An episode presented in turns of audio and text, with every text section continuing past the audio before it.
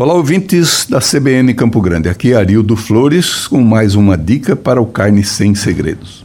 Vamos falar de miúdos de frango. Se você gosta de uma moela de frango e é daqueles que disputam a moela com os demais, vai aqui uma sugestão de um prato que tenho feito na minha casa e tem agradado a todos, inclusive eventuais convidados. Coloque as moelas na panela de pressão com os temperos de sua preferência e bastante água. 20 minutos de pressão são suficientes.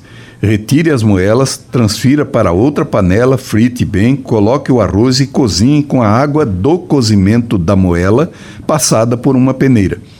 O preço da moela, comparado com a carne, é bem convidativo.